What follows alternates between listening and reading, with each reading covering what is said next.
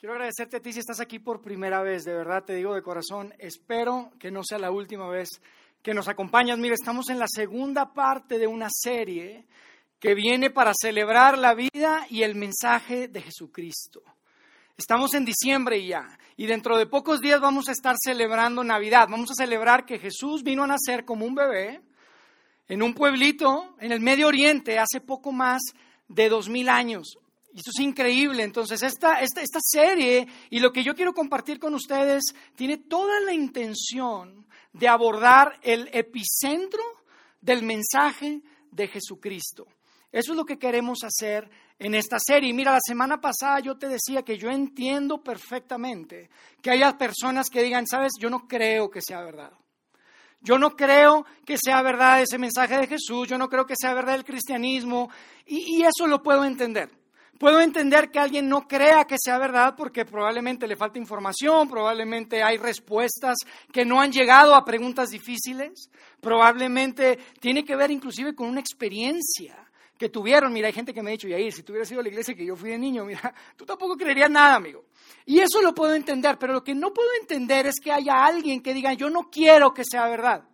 Porque son cosas muy diferentes, ¿estás de acuerdo? No creo que sea verdad, lo entiendo. No quiero que sea verdad, digo, órale, ¿cómo? Porque, sabes, el mensaje de Jesús es súper atractivo. El mensaje de Jesús es demasiado bueno. Mira, cuando Jesús vivió acá en la tierra, todo el mundo quería estar con él. La gente se juntaba, multitudes, porque querían conocerlo, querían escucharlo, querían pasar un tiempo con él. Y, es increíble, pero mira, hay una característica de la vida de Jesús, de la persona de Jesucristo, que es la razón por la que yo creo que todos querían estar con Él. Independientemente de que tuvieran su estándar moral, independientemente si creían lo que Él creía o no, la gente quería estar con Él. Y hay una palabra que describe, que resume esa característica. Es una palabra que hace que yo quiera que sea verdad. Es una palabra que probablemente no fue parte de la ecuación en tu experiencia de fe. Y esa palabra es gracia. Ya lo mencionábamos hace, hace un momento, gracia. Si tú creciste en un ambiente donde tu familia es religiosa, iban a la iglesia, has escuchado sobre la gracia, probablemente esto te llamas gracia. Te pusieron gracia, ¿hay alguien aquí que se llame gracia? Por ahí hay una, por ahí. ¿Verdad? Todos hemos escuchado de esto, pero sabes, mira, yo quisiera darles una definición para estar en el mismo canal, simplemente estar en el mismo canal de a qué nos referimos con gracia. Y quiero leerle y ponerla acá en la pantalla. Gracia es un favor inmerecido imposible de ganar. Favor inmerecido imposible de ganar. Es un favor que no está basado en lo que tú puedes hacer. Es más, es un favor que está basado o, o que está además de o a pesar de lo que has hecho. Gracia es lo que anhelas cuando lastimas a alguien que amas. Gracia es lo que anhelas cuando ofendes a alguien que necesitas en tu vida. Tú quieres gracia. Cuando te cae el 20 de que no puedes echar el, el, tiempo para atrás y no puedes cambiar las cosas, pero quieres que todo sea como si nunca hubiera pasado. Eso es lo que quieres. Eso es gracia. Gracia es eso. Aunque nunca se va a olvidar lo que hiciste, mira, la relación de alguna forma se ha restaurado. Eso es gracia. Que independiente que no puedes cambiar el pasado, la relación funciona. Es un favor inmerecido. Es un favor inmerecido, imposible de ganar. Y mira, por eso decíamos la semana pasada que cuando la gracia se aplica de manera adecuada, cuando tú la aplicas correctamente, la gracia viene a resolver prácticamente todo. Escucha, en tus relaciones, en tu relación de matrimonio, viene a resolver prácticamente todo, en tu relación con tus hijos, en tu relación con tu familia, con amigos, en cualquier relación que, esté rota, que haya complicaciones, la gracia viene a ser la incómoda solución, decimos, una incómoda solución, porque es incómodo dar gracia a prácticamente todo. Pero mira, hay algo interesante acerca de la gracia que yo te quiero compartir y es que la gracia no se puede dimensionar hasta que la vives. La gracia no se puede experimentar sin vivirla, no puedes sentir ese peso sin, vivir la gracia. La gracia, mira, yo podemos hablar hasta por las orejas aquí de la gracia, pero simplemente va a ser una palabra, va a ser un término, va a ser un concepto que no alcanzamos a darle la vuelta en nuestra mente. Tiene, o sea, no hay una, no hay una historia, no hay, no hay una historia que contar. No hay una emoción con que conectarla si no la experimentamos. Por eso decimos que para que se dé la gracia tiene que haber una relación. El contexto para que se dé la gracia tiene que ser que haya una relación. Tú no puedes ni dar gracia ni recibir gracia si no hay relación. ¿Están de acuerdo? Y esa es la razón, amigos, por la que Dios tenía que hacerse presente. Esa es la razón por la que Jesús vino a nacer en un pesebre. Dios tenía que hacerte presente, tenía que haber una persona, tenía que ser personal, porque nunca hubiéramos experimentado la gracia de Dios sin la presencia de Dios. Solo sería un término, sería una categoría, pero nunca la pudiéramos haber experimentado. Mira, por eso Juan, y yo les hablaba de Juan la semana pasada, Juan que es uno de los amigos más cercanos a Jesús, Juan el evangelista le llamamos muchas veces, uno de los doce que estaban bien cerca de él, uno de los más cercanos, él escribe su biografía acerca de su amigo. Y él ya estaba súper avanzado en edad, estaba a punto de morir y, la gente le decía probablemente, oye, tienes que escribir esto. Porque él estuvo con Jesús por tres años y medio aproximadamente, pero después fue el único que, que entendemos que, sobrevivió a todos sus amigos. Es el único que murió probablemente de causas naturales. Entonces él escribe y él empieza esta narrativa que viene a ser una de las biografías que hoy son parte del Nuevo Testamento en la Biblia. Él empieza así diciendo lo siguiente. Dice, en el principio era el verbo y el verbo era con Dios y el verbo era Dios. Y cuando escribió en el principio, mira, de hecho te quiero decir, como te digo, él estaba muy viejito, yo creo que él no estaba escribiendo, probablemente le estaba dictando. Y la persona a la que le estaba dictando, cuando él dijo en el principio, tal vez el, escriba, porque había escribas que sabían dos, tres idiomas en ese tiempo, tal vez dijo, ah, yo conozco esa frase. En el principio creó Dios los cielos y la tierra, es Génesis 1.1, así empieza la Biblia, este texto antiguo judío tal vez dijo, sí es eso, pero Juan le dijo, no, no, no, es ese mismo principio, estamos hablando de ese mismo principio, pero son otras palabras. En el principio era el verbo, dice. Y el verbo era con Dios y el verbo era Dios. Y Juan apela a este concepto que les compartí la semana pasada, que es el concepto de el verbo que es logos en griego. La palabra en griego logos es la que traducimos como verbo en, en, nuestras, en, nuestros, en nuestras Biblias al español el día de hoy. Pero logos, amigos, cuando la gente lo leyó dijo, órale, el logos.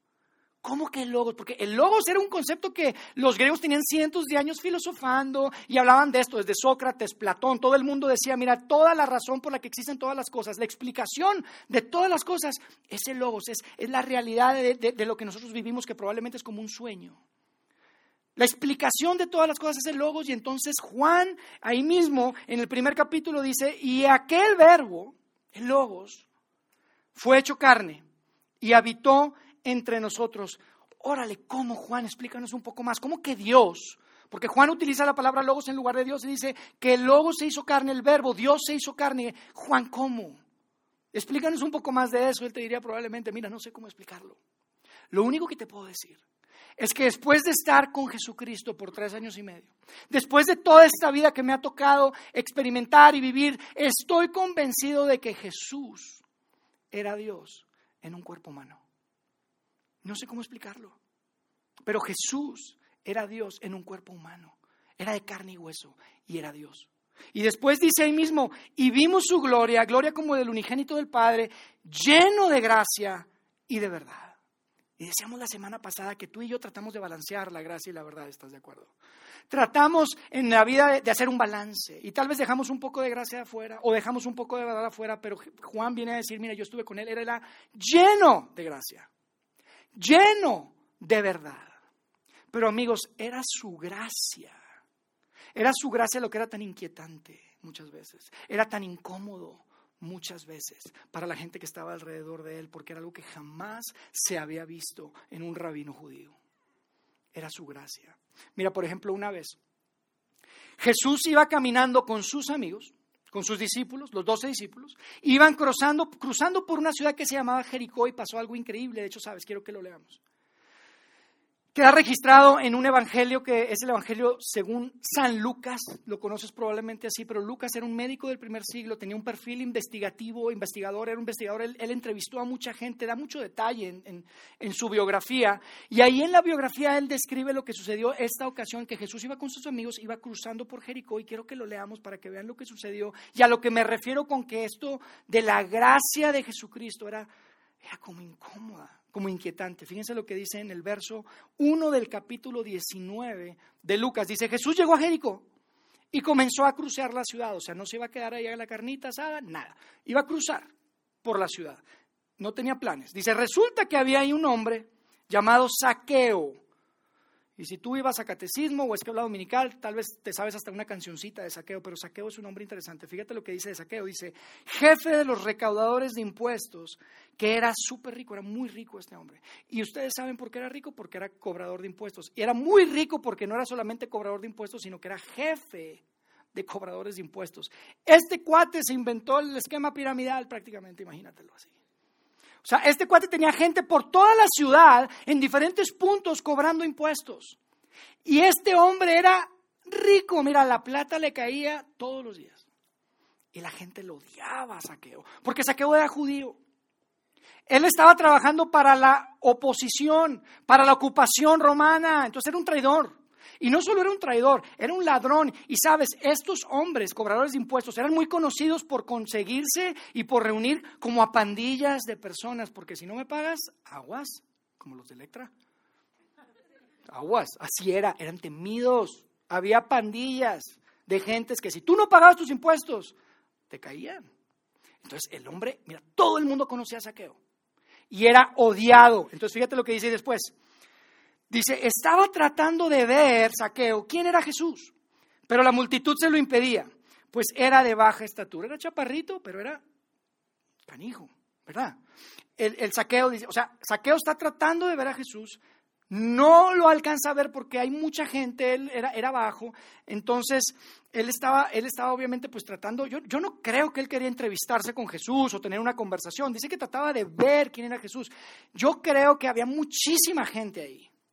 Y, él no esperaba entrevistarse con Jesús o, conocerlo personalmente, simplemente tal vez como muchos de nosotros, eh, curioso, quería ver a Jesús. Entonces fíjate lo que dice. Dice, llegando al lugar, Jesús miró hacia arriba y le dijo, saqueo, baja enseguida. Creo que me adelanté un verso, ¿verdad? Vamos al, al 4, por favor. Por eso se adelantó corriendo, saqueo, se adelantó corriendo Saqueo y subió un árbol sicómoro, un tipo de árbol que había por allá, para poder verlo, ya que Jesús iba a pasar por ahí. Entonces, otra vez, imagínate la escena, un hombre adulto trepándose un árbol. Raro, ¿no? Ahora, con la, con la ropa que usaban en ese tiempo, vestidos, trepando un hombre a un árbol, peor, más raro. Pero el caso es que quería ver a Jesús. Y ahora sí vamos a leer el 5. Dice, llegando al lugar, Jesús miró hacia arriba y le dijo, Saqueo, baja enseguida Ahora imagínate la escena, Jesús, yo, yo, lo, lo, conecto con estas campañas presidenciales, ¿no? Que toda la gente está alrededor de las. Iba Jesús, iba cruzando por Jericó, toda la gente estaba alrededor de él y estaban platicando y estaban hablando, hasta que de repente Jesús llega al lado de un árbol y hay un pelado trepado ahí. Imagínate la escena. Y en ese momento Jesús se detiene, lo voltea a ver y le dice, oye, baja. Están todos ahí, pero yo me imagino que cuando Jesús se detiene y le dice que se baja y, y Lucas no dice esto, eso es mi imaginación, pero, pero probablemente todos empezaron a hacer así como una bolita, pues ¿qué va a pasar? Le dice, baja.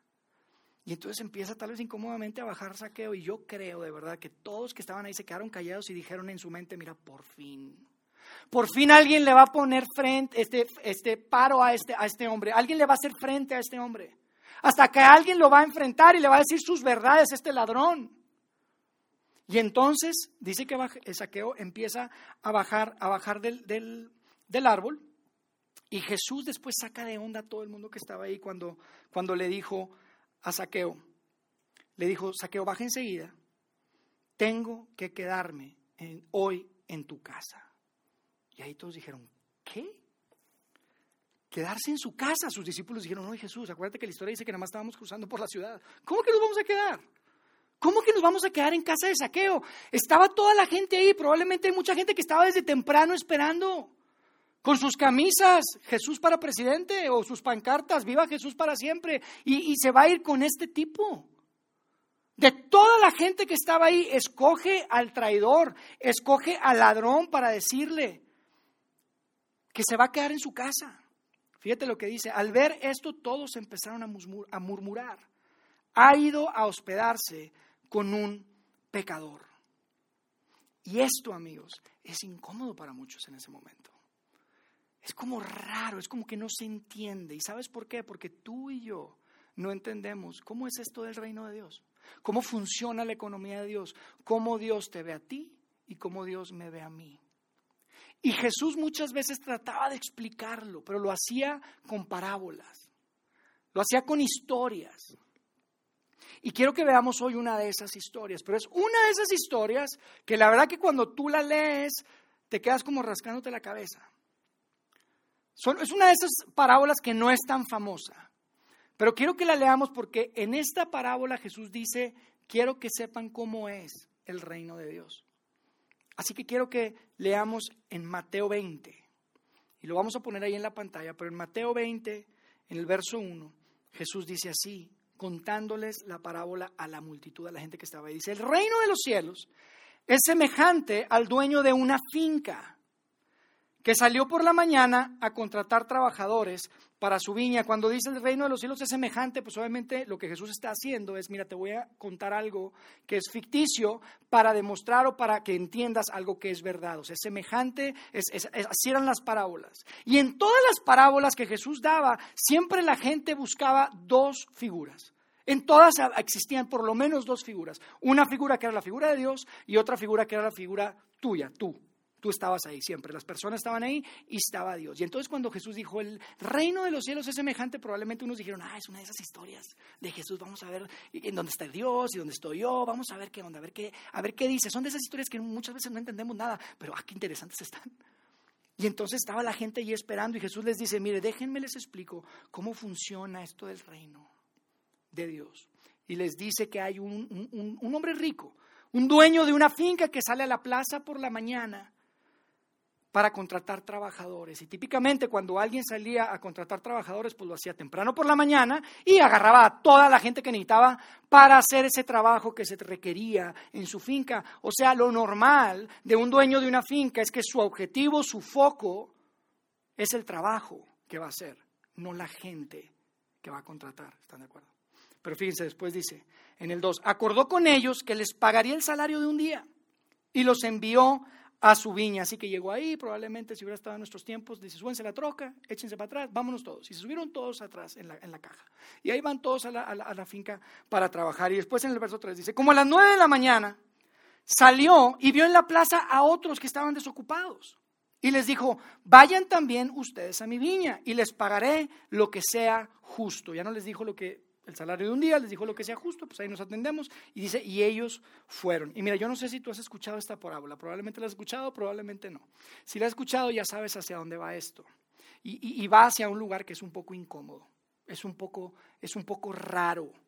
Pero es la forma en la que Jesús introduce este concepto del reino, del reino de Dios. Y, es un reino que la verdad parece a veces estar al revés. Fíjense lo que dice en el 5. Dice, cerca de mediodía volvió a salir el dueño. Hizo lo mismo a las 3 de la tarde. O sea, este hombre salía a la plaza cada tres horas. Práctica a buscar gente. Y, mira, lo que hacía que Jesús fuera un, un cuentacuentos, digamos, un, un gran maestro para contar historias era que él llevaba las cosas al extremo. Llevaba las cosas al extremo de tal manera que la gente se acercaba y se inclinaba para decir, oye, ¿a dónde va el maestro? ¿De qué se trata esto? Nadie haría eso. Y tiene la atención de la gente. Y todos están preguntando, ¿quién será Dios? ¿Quién seré yo? Y están ahí tratando de descifrar. No, pero Jesús sigue con la historia y lleva las cosas al extremo porque dice, cuando salió cerca de las 5 de la tarde, para que me entiendan, el horario es hasta las 6 de la tarde, ya después de las 6 ya no hay luz, pero él sale a las 5 de la tarde. Dice, y halló a otros que estaban desocupados y les dijo, ¿por qué se han pasado todo el día aquí sin hacer nada? Ellos le respondieron, es que nadie nos ha contratado. Y él les dijo, vayan también ustedes a la viña. Y la gente que está escuchando la historia de Jesús probablemente está pensando, pobre dueño de la finca, se le va a hacer un desastre. ¿Cómo les va a pagar? Les va a pagar por hora, les va a pagar por día, les va a pagar por... ¿Cómo lo va a hacer? Esto va a ser un desastre. Y después en el verso 8 dice, cuando llegó la noche, seguimos en la parábola, el dueño de la viña dijo a su mayordomo, llama a los trabajadores y págales su jornal, págales el salario. Comienza por los últimos, los de las 5 de la tarde, y termina por los primeros, los de las 6 de la mañana. Y aquí es donde Jesús nos da una lección. Aquí es donde Jesús viene a decirnos cómo ve Dios las cosas. Y eso, amigos, es incómodo para algunos. Tal vez algunos como tú, como yo, pero es esperanzador para otras personas, muy esperanzador. Porque fíjate lo que dice. Dice, los que habían llegado cerca de las 5 de la tarde, pasaron con el mayordomo. Y cada uno recibió el salario de un día de trabajo.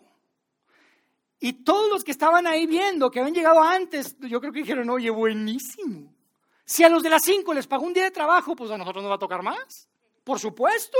Y entonces fíjate lo que dice después. Dice, cuando pasaron los primeros, pensaron que recibirían más, pero cada uno de ellos recibió también el salario de un día de trabajo.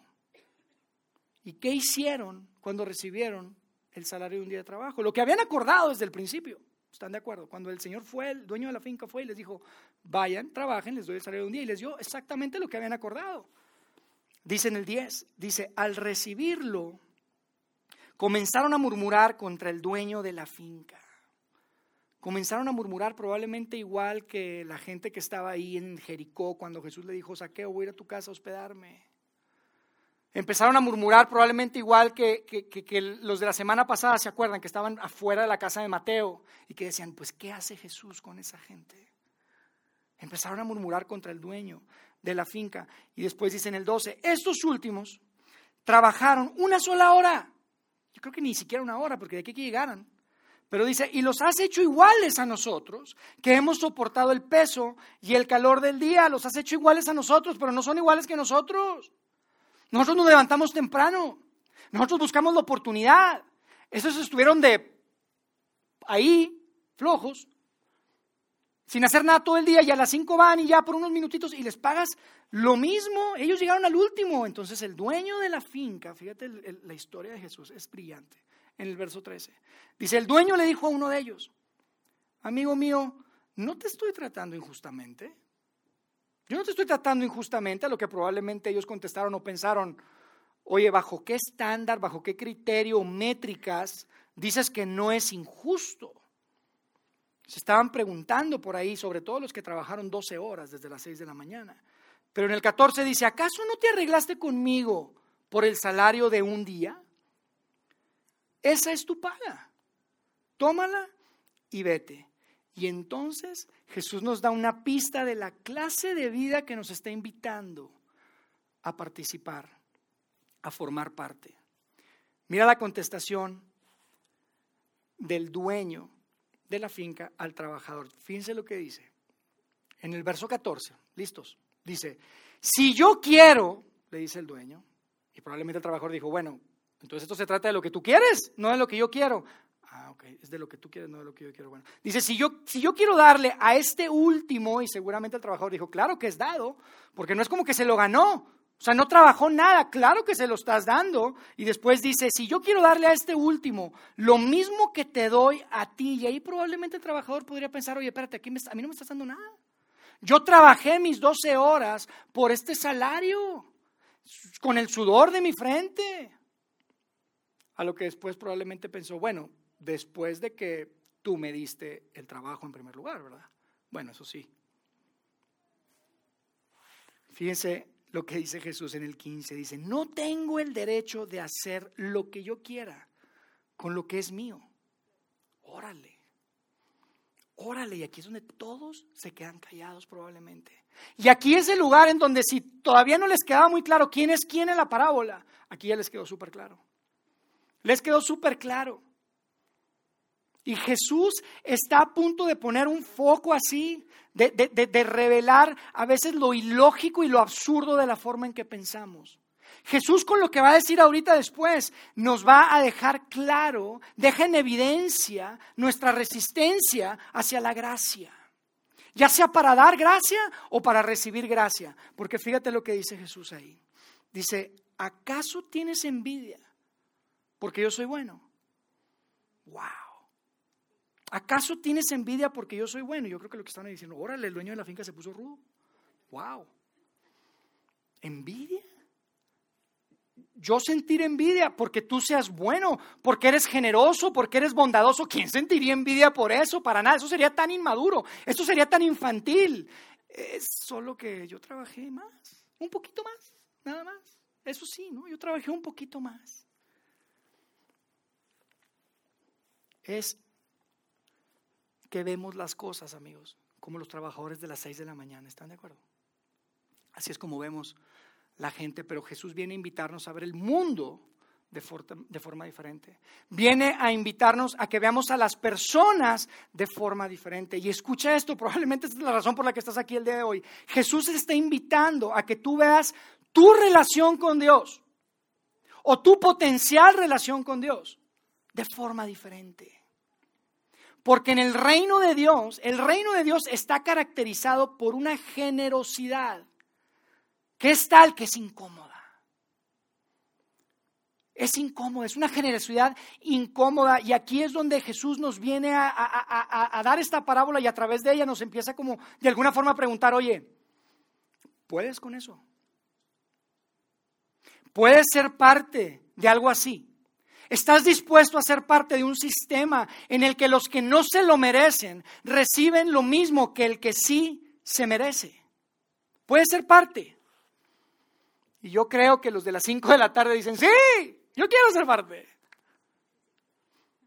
Pero también la madre, que se ha equivocado probablemente con sus hijos y que sabe que su familia nunca será igual y que sabe y que piensa que probablemente sus oraciones Dios no las escucha, ella también dice, sí, yo quiero. Yo quiero ser parte de eso. Y el esposo que tal vez se equivocó en su matrimonio con su esposa y que sabe que las cosas nunca van a ser como si nunca nada hubiera pasado, diría, yo, yo también quiero, yo también quiero ser parte de eso. El hijo que ha desperdiciado su vida, que ha malgastado tal vez el dinero, ese hijo pródigo dice, oye, yo también quiero ser parte de eso. Es increíble. Y, y, empieza a ver este sentido en el que los primeros como que son los últimos. Y los últimos son los primeros. Y es incómodo. Y, nos incomoda, porque parece ser injusto. ¿Y sabes por qué pensamos que es injusto? Porque nosotros comparamos para determinar que es justo. Comparamos para saber lo que es justo, porque así nos enseñaron desde niños, ¿estás de acuerdo? Mamá, no nada más yo reprobé, todo el salón reprobó, nada más hubo dos que pasaron. Pero todos, todos igual, papá. Comparamos para saber lo que es justo. Así lo hacemos, pero sabes, amigo, la gracia, la gracia no compara. Porque recuerda que Jesús es todo gracia, todo verdad. 100% gracia y 100% verdad. La gracia siempre va atada a una verdad. ¿Y sabes cuál es la verdad? Que ni tú ni yo llegamos al estándar de, Dios, de la justicia de Dios. Ni tú ni yo. Oye, Yair, espérate, pero es que nadie es perfecto. Por eso, nadie es perfecto. Y ni tú ni yo, por más que intentemos llegar a las seis de la mañana para ir a trabajar y prepararnos, no llegamos al estándar de Dios. Yo no te tengo que convencer de eso. Eso tú lo sabes, amigo, ni siquiera cumples tus propios estándares, ni siquiera cumples con tus propias metas. No te tengo que convencer de eso. Esa es la verdad. ¿Estás de acuerdo? Mira, aquí es donde yo digo, ¿por qué alguien no quiere que sea verdad? Claro que esto está maravilloso, sería increíble si esto fuera verdad. Si tú y yo podemos ser parte de un sistema en el que a pesar de que no lo mereces, lo recibes. A pesar de que no te lo puedes ganar y que por más que intentes, llega un momento en que te caes, pero tú lo puedes recibir. Porque el sistema de Jesús, amigos, es mucho mejor que justo. El sistema de Jesús, este reino de Dios, es un reino en el que todos están invitados. Todos están invitados. Los de las seis de la mañana, los de las nueve de la mañana, los de las doce, los de las tres, los de las cinco. Mira, los que creen que son muy buenos están invitados. Los que saben que no son tan buenos también están invitados. Los que se equivocaron porque les faltaba información y se equivocaron están invitados. Los que tenían la información y como quiera se equivocaron, mira, ellos también están invitados. Y todos entran por la misma puerta. Todos entran por la misma puerta. Esa puerta, ¿sabes cómo se llama? Se llama Jesucristo. El que llamó pecado, pecado. El que al pecador le dijo pecador. No les dijo, ay, no vayan a oír sus sentimientos. No, le llamó pecador. Pero ¿sabes qué hizo después? Entrega su vida por ellos. Esa es la puerta. Se llama Jesucristo. Y entran de la misma manera. ¿Sabes cuál es esa manera? Se llama confianza. Se llama por eso, por eso relación. Por eso hablamos de la fe. La fe en Dios es simplemente una conexión, una confianza que tú tienes en Dios. De, lo, de que lo que hizo Jesucristo por ti es suficiente para que tú puedas estar bien con Dios y que puedas ser parte del sistema y que seas bienvenido y que pases por la puerta del reino de Dios. El reino de Dios es incómodamente injusto parecería para nosotros. Es mucho mejor que eso. Es mucho mejor que eso, porque ni tú ni yo llegamos al estándar que deberíamos llegar y la única forma es que, es que lo podamos hacer a través de Jesucristo, poniendo tu confianza en Jesucristo, poniendo esa fe en Jesucristo. Por eso decimos que la gracia tiene que ser relacional, tiene que haber una relación. Tú lo sabes, en cualquier relación que tú tengas, lo más importante para que esa relación funcione, especialmente en el matrimonio, es que haya confianza. Si no hay confianza, uy, es muy difícil. Y nuestra misión es, oye, queremos ayudarte a inspirarte a seguir a Jesús para que te puedas conectar con Él y que puedas llevar una relación creciente con Él una relación creciente con Él. Y mira, hay, hay, una persona que se llamaba Pablo, lo conoces probablemente como el apóstol Pablo, y es increíble. Este hombre estaba decidido a eliminar con todos esos cristianitos, con ese movimiento que se había iniciado en el primer siglo. Y los perseguía y los metía a la cárcel hasta que Jesús llegó con él y le dijo, yo quiero que trabajes para mí. Y le cambia el nombre, se llamaba Saulo y luego le llama Pablo. Termina escribiendo prácticamente la mitad del Nuevo Testamento. Viajaba por, la, por, por el Mediterráneo plantando iglesias, levantando comunidades de seguidores de Jesús que habían entendido que esto no es algo que tú te puedas ganar, que habían entendido que en el reino de Dios tú puedes merecer algo perdón, puedes recibir algo que no mereces. Y empezó a levantar comunidades y hay una de ellas a la que les escribe de una forma muy particular y yo quiero mostrarte qué es lo que les escribe. Hay una comunidad de personas en un, en un lugar que se llamaba Éfeso, donde él les habla de este regalo, de esta gracia. Y fíjate lo que dice en Efesios 2, 8 y 9, cuando Pablo les escribe a los seguidores de Jesús en el primer siglo, les dice, porque por gracia ustedes han sido salvados. ¿Cómo? Mediante de la fe, mediante de la confianza que ustedes tengan en Jesucristo. Y esto no procede de ustedes, sino que es el regalo de Dios. Un regalo, cuando lo pagas, no es regalo. Ese es lo importante que tenemos que entender aquí. Dice, no por obras, para que nadie se jacte. Y amigos, estas son súper buenas noticias para ti y para mí. Súper buenas noticias. Porque tú y yo, por más que intentemos, no vamos a llegar al estándar de Dios. Es imposible y probablemente tú te identificas con los de las 6 de la mañana o te identificas con los de las 12 de la tarde, probablemente como, los de las 5 de la tarde. Yo no sé qué es lo que estés pasando el día de hoy, pero estas son buenas noticias. El reino de Dios tiene una puerta, se llama Jesucristo. Y la forma que tú pasas a través de ella es a través de poner tu confianza en Él, poner tu fe en Él. Porque amigos, Dios es un Dios de amor. Juan, la semana pasada decíamos, fue la primera persona que, que, nos introduce a este concepto de que Dios es amor. Hoy en día lo hemos escuchado tanto, eso no existía. Era un concepto completamente nuevo. Y hoy yo te puedo decir a ti, Dios sigue siendo amor. Mira, no hay nada que tú puedas hacer para que Dios te ame más. Y no hay nada que tú puedas hacer para que Dios te ame menos. Óyeme, ¿quién no quiere que eso sea verdad? ¿Quién puede decir, yo no quiero que eso sea verdad? Esas son excelentes noticias para ti y para mí el día de hoy. Y yo quiero que hoy terminemos de una forma un poco diferente. Yo quiero que escuchemos una canción. Y yo le voy a pedir a la, banda si puede pasar, porque quiero que, que, que escuches la letra de esta canción, que habla precisamente de ese amor, de condiciones, de ese amor sin condiciones, ese amor que no te puedes ganar, que no puedes merecer. Y quiero que, en este momento simplemente darte la oportunidad de que, de que hoy probablemente sea un día que tú puedes recordar y que puedas decir, oye, mira, el 8 de diciembre yo recuerdo que yo di un paso. Yo di un paso en esa confianza, en esa fe hacia ese Jesucristo que dio su vida por mí. Y probablemente fue el punto de partida en donde tú pudiste construir una relación con Dios y dices, mira, yo hoy me siento seguro que soy parte de ese reino, de ese reino que yo no me merezco. Yo ese día recuerdo que yo le pude decir a Dios, sí quiero recibir esa gracia, sí quiero recibir ese regalo y entiendo que no tiene nada que ver con algo que yo hice. Porque amigos, Dios, la mejor forma que, que se describe en los textos antiguos que tenemos el día de hoy es como un Padre celestial, un Padre perfecto, un Padre que te ama sin condiciones. Mira, una ocasión Jesús hablaba acerca de esto y hablaba del corazón del Padre Celestial y decía, mira, es como un pastor que cuando tiene 100 ovejas y se le pierde una, deja las 99 por la que se le perdió. Ese es el corazón de Dios.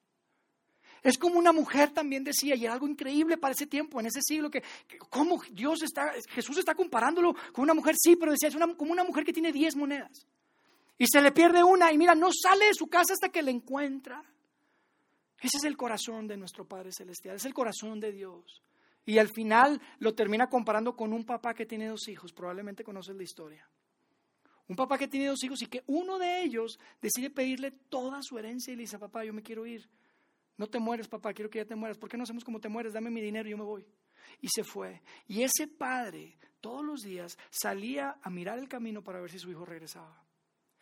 Ese es el tipo de Padre Celestial que tenemos. Ese es el tipo de Dios Padre que tenemos. Un corazón de un papá que siempre está esperando a ver si quieres regresar, a ver si quieres darle esa oportunidad de simplemente decir, yo quiero recibir ese regalo. Entiendo que no hay nada que yo pueda hacer para merecerlo. Y yo quiero que en este momento simplemente escuches la letra de esta canción. Y mi deseo es que te puedas llevar el mensaje de esta canción y que, como te mencionaba hace un momento, que puedas tal vez recordar hoy, como ese día que tal vez diste un paso, que dijiste, sabes qué, yo, yo, yo quiero ser parte de ese reino, yo quiero recibir ese regalo, yo quiero que la gracia me alcance. Escuchamos.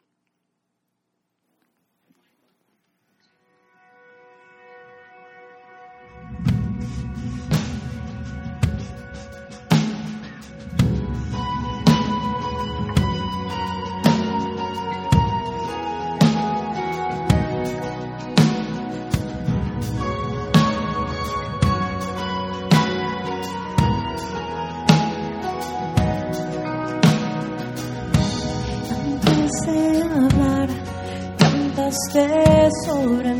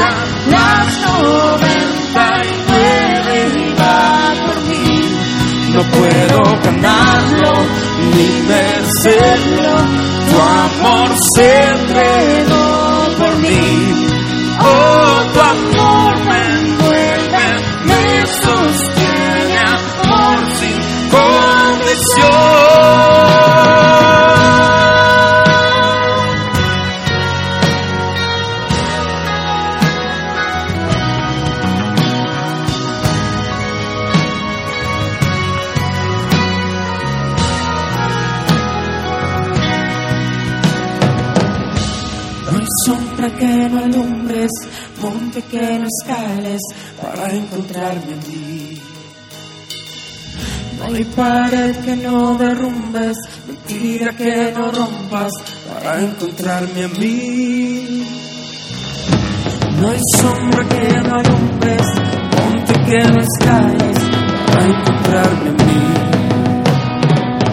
No hay pared que no derrumbes, mentira que no rompas para encontrarme a mí. Hay sombra que no alumbres, monte que no escales para encontrarme a mí. No hay pared que no derrumbes, mentira que no rompas para encontrarme a mí. No hay sombra que no alumbres, monte que no escales para encontrarme a ti. No hay pared que no derrumbe,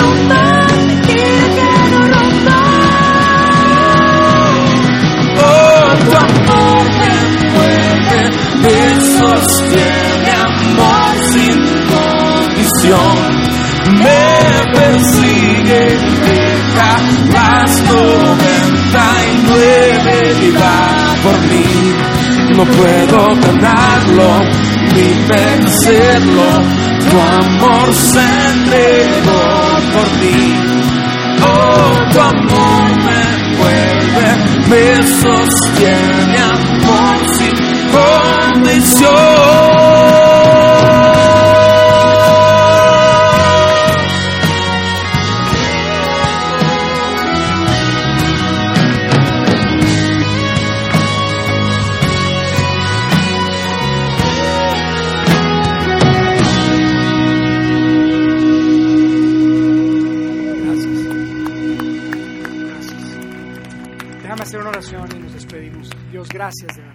Gracias por la oportunidad de ser parte de tu familia, Dios. Gracias porque sabemos que no hay nada que podamos hacer para merecerlo y sin embargo tú nos das lo que no nos merecemos. Gracias por tu amor sin condición. Gracias porque derribas paredes, porque quieres quitar cualquier barrera para que podamos conectarnos contigo. Y Dios, nuestro deseo como comunidad, como amigos, como familias, queremos convertirnos en un espacio, en una comunidad de fe realmente, en donde más personas puedan hacer su conexión contigo, que puedan entender que es un regalo, que puedan entender que es por gracia que podemos ser parte de tu gran familia y de tu reino, Dios. Gracias por Jesucristo, gracias por estos textos tan antiguos que siguen siendo tan relevantes y que nos traen tanta claridad alrededor de lo que es tu corazón y lo que tú tienes preparado para nosotros. Que hoy sea un día especial, Dios, para muchos de nosotros y que podamos salir de aquí siempre recordando y teniendo claro que tu amor por nosotros es sin condiciones que no hay nada que podamos hacerlo para merecerlo ni para ganarlo. Gracias Dios por tu gracia. Quédate con nosotros. En el nombre de Cristo Jesús oramos. Amén. Amén. Gracias amigos de verdad por ser parte de nuestra reunión el día de hoy. Esperamos que pasen un excelente domingo. No se pierdan la próxima semana. Cerramos esta serie con la tercera parte de la incómoda solución para prácticamente todo. Pásenla súper bien. Gracias.